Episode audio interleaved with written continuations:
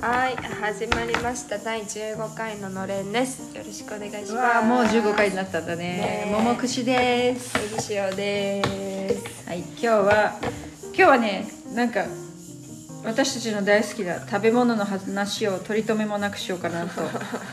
いる？マラクジャジュース。あまだね。入マってから大丈ラクジュース。夫。はい。ありがと。うパッションフルーツジュースをそう。昨日作りました。で私は今うん。タイカレーを食べつつ。タイカレーね。カレー辛いのは苦手だけどね。タイカレーってね日に日にね辛さがねこう失われていくから、うもう2日経った今日なんかちょうどいいね、うん。まあギリギリ。ね。美味しいでも。よかった。今日はさ私あの朝早起きしてうあのー久しぶりと思って今日はねあの昨日からタコス作ろうと思ってたんでねタコス作るっていうかそのえっ、とブラジルはトウモロコシの粉が普通に安く手に入るからそれでねえっ、となんていう名前か分かんないんだよあの パンみたいなやつトルティーヤって言っていいのかしら。ねそうそれをそう。でその時に私があの昔あのレストランの厨房で日本食のチームで働いていた時にこっちでしょ？そうブラジルね、うん。そう。あの同僚から教えてもらったバイヤっていう地方のね同僚から教えてもらったそのトウモロコシのこう、えー、とフロフロックスって、えー、とフレーク？フレークね。トウモロコシフレークで作る朝ごはんのねあのあれを久しぶりにちょっとやったんだけど、まあ、作り方をちょっと言うと、うそのトウモロコシフレークはあの水にちょっとね浸しておいて10分15分まあぶあのブラジルのその同僚は前の日から浸してたけどもちもちさを出したいとか言ってね。私は10分でできると思って。それでその間に蒸し器を用意しておいてお湯を沸かしてね熱々にしてそこへその水を切った、えー、トウモロコシの粉を入れます。うん。うん、あの蒸し器の穴から落っこっちゃいそうってちょっと心配するかもしれないけどそれこう網ですくってバサッて入れるとそんなにね落ちはしないのね、うん、それでそうやって全体に広げつつ、10分15分15分ぐらいかな蒸して出来上がり。やることは簡単。そう。だけどで一緒にそれにねあのえー、とバターとかちょっと塩をかけて、うん。こうまずそのシンプルにねその味を楽しんでもいいんだけど、あの現地の人はそこに蒸したちょっと甘くしたあの日本だとなんつうのかぼちゃの煮物、うん。ああいうのをちょっとこう一緒に入れたりそれそこに牛乳もね入れてこうちょっとこう朝のオートミールっぽいかな。そういう感じの食べ方したり。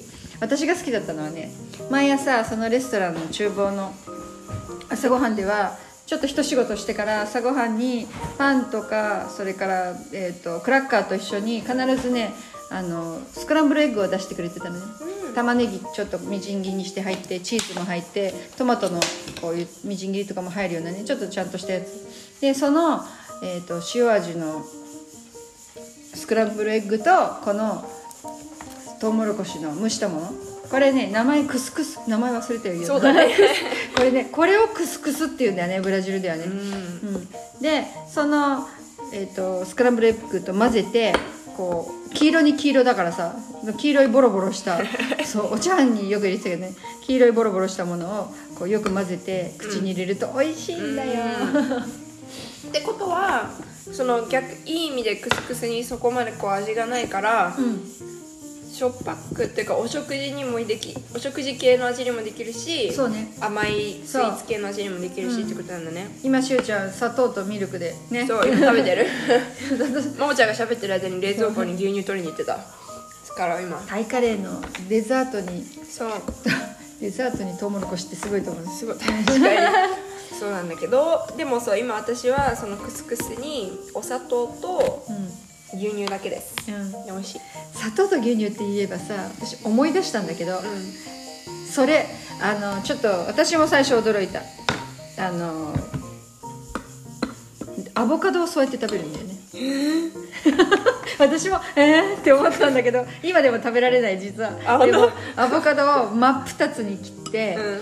種取ってまあどう切ってもいいよ。もう皮剥いで種取ってその中身に砂糖とミルクを入れて、まあ潰すと、うん。うんうん。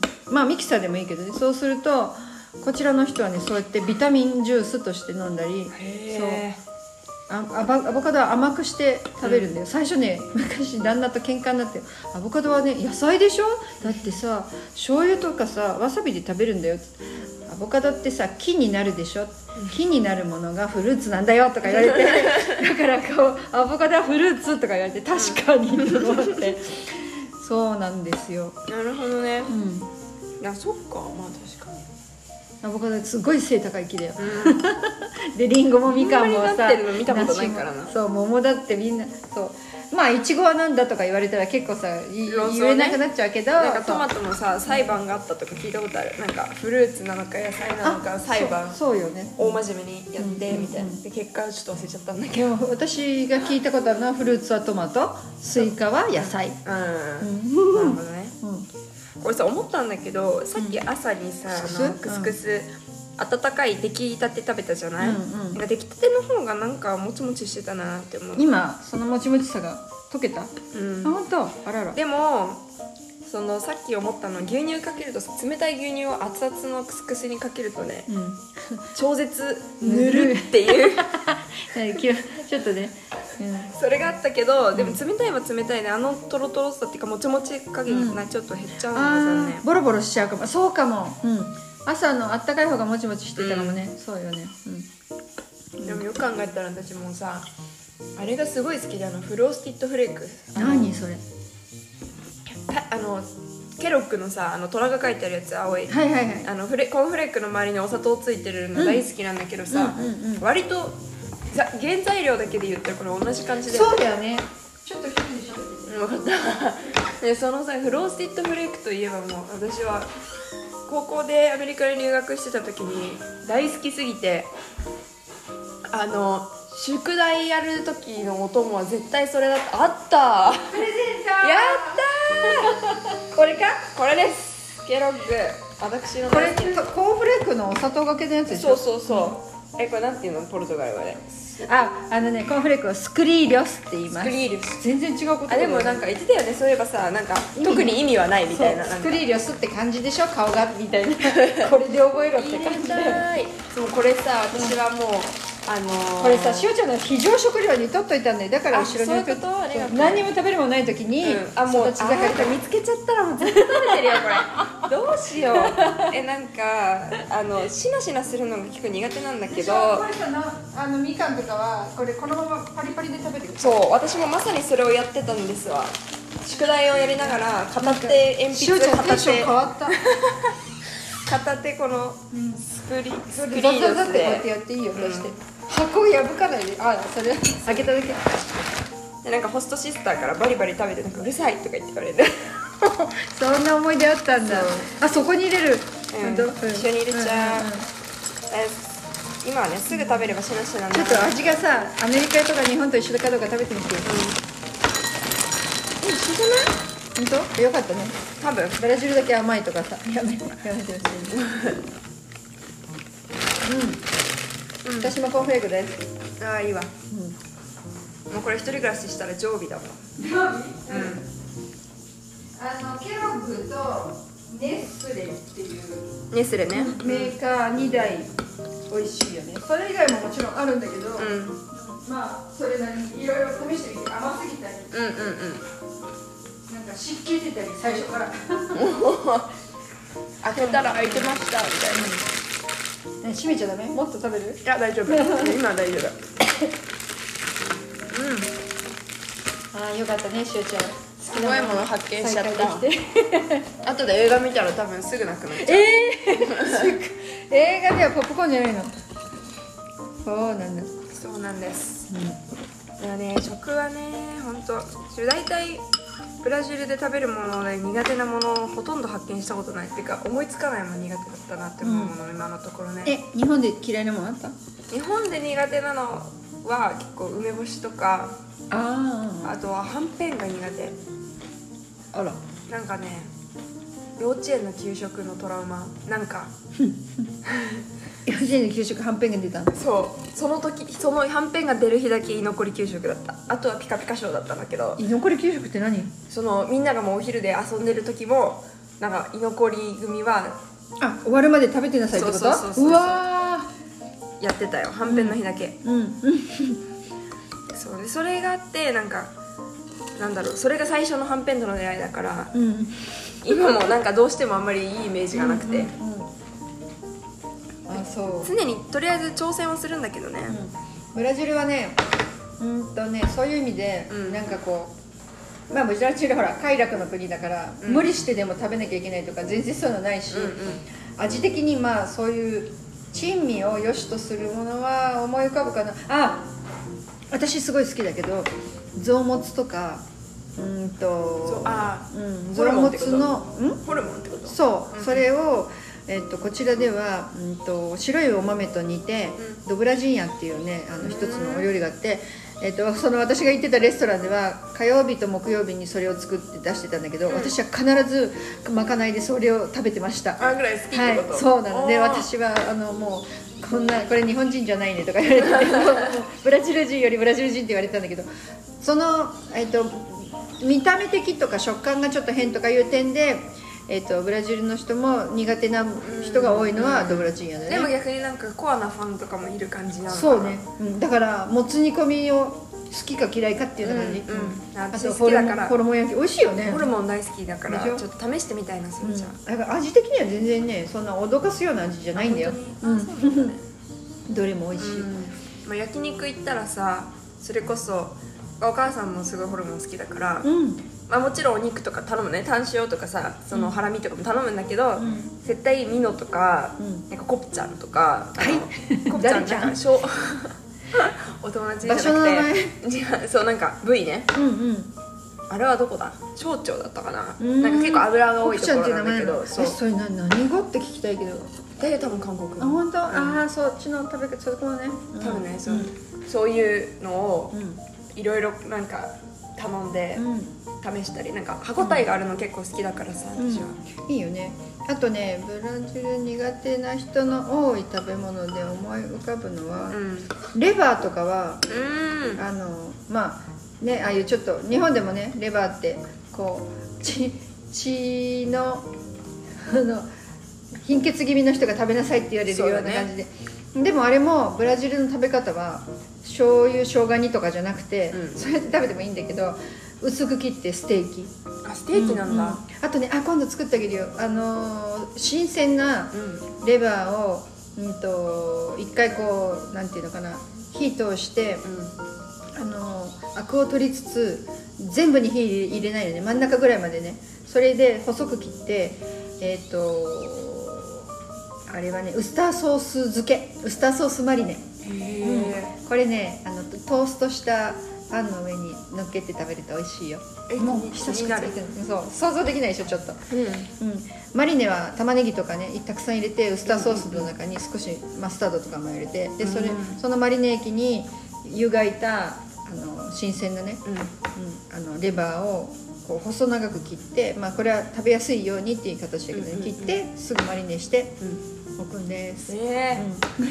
レバー好き？えレバーも結構食べる。好き好き、うん。でもそのそれこそ焼き鳥かなんかこうえー、なんていうそれこそ生姜のに肉、ね。煮込む煮込むじゃなくて煮るやつね。醤油にね。そう、あれでぐらいでしか食べたことないから、うん、うんそれはいいな。あ本当。私もねこっち来てこれはね日系人の方から教えてもらってね、すごい美味しいと思ってえあと私個人的に砂肝大好きなんですけどなんかうん、うんそれを使った料理とかっていうかその砂肝は食べます砂肝はねブラジルでねモエラって言われるのね、うん。うん、それでその部分だけをスーパーでも売ってるよ。普通にそれだけこう置いて、うん。で覚えてるよ。君のお母さんよくあのコチュジャン焼きとかしてたんだよね。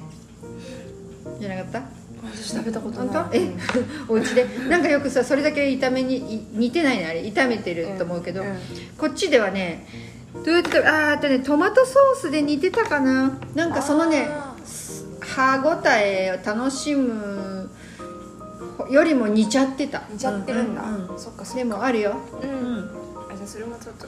うん、気になるそういうのはなんかご飯屋さんとかにあるようなもの？ちょっと裏家庭料理っていうかちょっと裏メニューだね。そうだね、うん。家庭料理だね。なるほどうん、ねあんまりあのレストランでレストランの例えば定食屋とか毎日ね変わるうんうんうんものを出すようなところだったらそういうなんかか家族的なとこだったら出してくれるかもしれない、ね、そうかそうか。んうんなるほどねそのレバーステーキとかだったらなんか1週間のね定食の1日ぐらいには出てくるよ多分。じゃあまあまあポピュラーなうん。感じなんだね。うんモエラはちょっと見ないね。ね覚えとこう。スーパーで見たら、うん。いいなあ。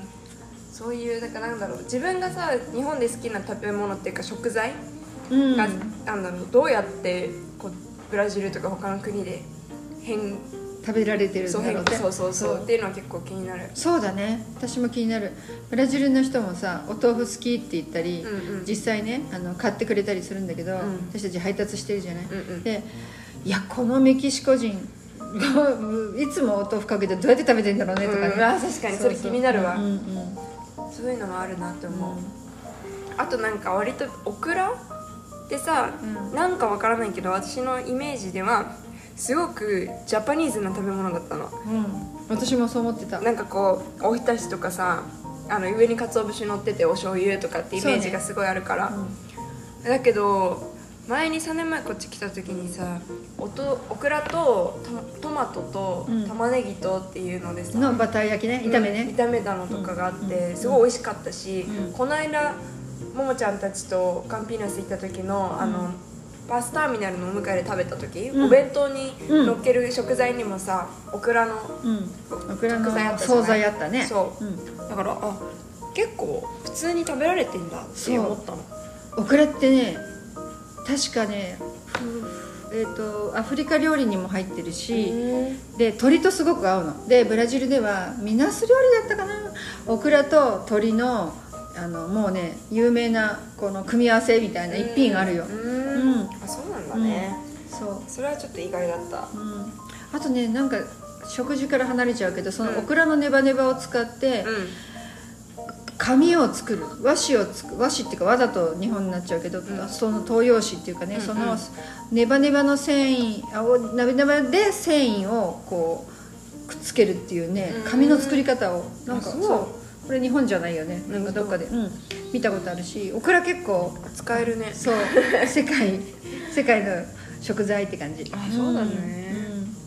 うん。またちょっとあれ食べたいな。美味しかった。美味しかったからそううん。3年前ここで食べてからうんうん日本帰ってうん。レシピ聞いてうん。作った一お回家でも作って食べてる、そうか、あれはね私たちブラジルで食べたんじゃなくて実は日本に住んでた時に、うん。ブラジル料理屋さんね家庭料理の小さなお店で、出してくれてたのがやっぱり私たちもねあこれは美味しいねと思って。あそれだったんだ。そうなの。うん。でバターあれはポイントがバターなのね、うん、玉ねぎをまあニンニク入ってたかな。最初にバターで玉ねぎとニンニクを炒めてすぐトマトを入れてあ違う順番間違えちゃった。オクラオクラはね一口大に切ったオクラを入れて、でそれ最後にトマトっていう順番で、うん。そのトマトの少しの水分で炒めながら少しこうねあの火を入れて柔らかくするっていう感じで,、うん、で塩コショウを適当にしてそれだけなんだけどね、うん。すっごい美味しいよね。美味しい美味しいよ、本当に。一人暮らしにもできそうです。そうです。実はね私がクックパッドをねこの間クラウクックパッドにあるって言ったけど、クックパッドを開けた理由が確かねそのレシピを自分が覚書きでメモしておきたくって開けたんだってって今思い出したよ。それぐらい私にとって特別なそうだねそのあじゃあも オクラとトマトの玉ねぎ炒め。そう。それそうそうう。いやもう皆さんに食べてほしい、うん。これはいろんな人に食べてほしい。そう。今ねあの作り方言ったから、ね、もう今日今日すごいじゃん。あっという間に、ねあっという間だよ。食べ物の話はね。すぐ時間経っちゃう、そうじゃあ作ってみて、うん。もし誰か作ったら感想を聞きたいよね。そうだよね、う絶対だって日本の食とこうなんだろう大差ないっていうかこう普通にね。口に合う、うん。その感じだからさ、ね。やってみてください、じゃあそんなことで今日はこの辺にしましょうか、はい。あとは私はこれをケロッグをまた食べるよもう私隠しておいたのに非常食料に、ね、はい。桃串でした。さようなら。さよなら。えっとネギ塩でした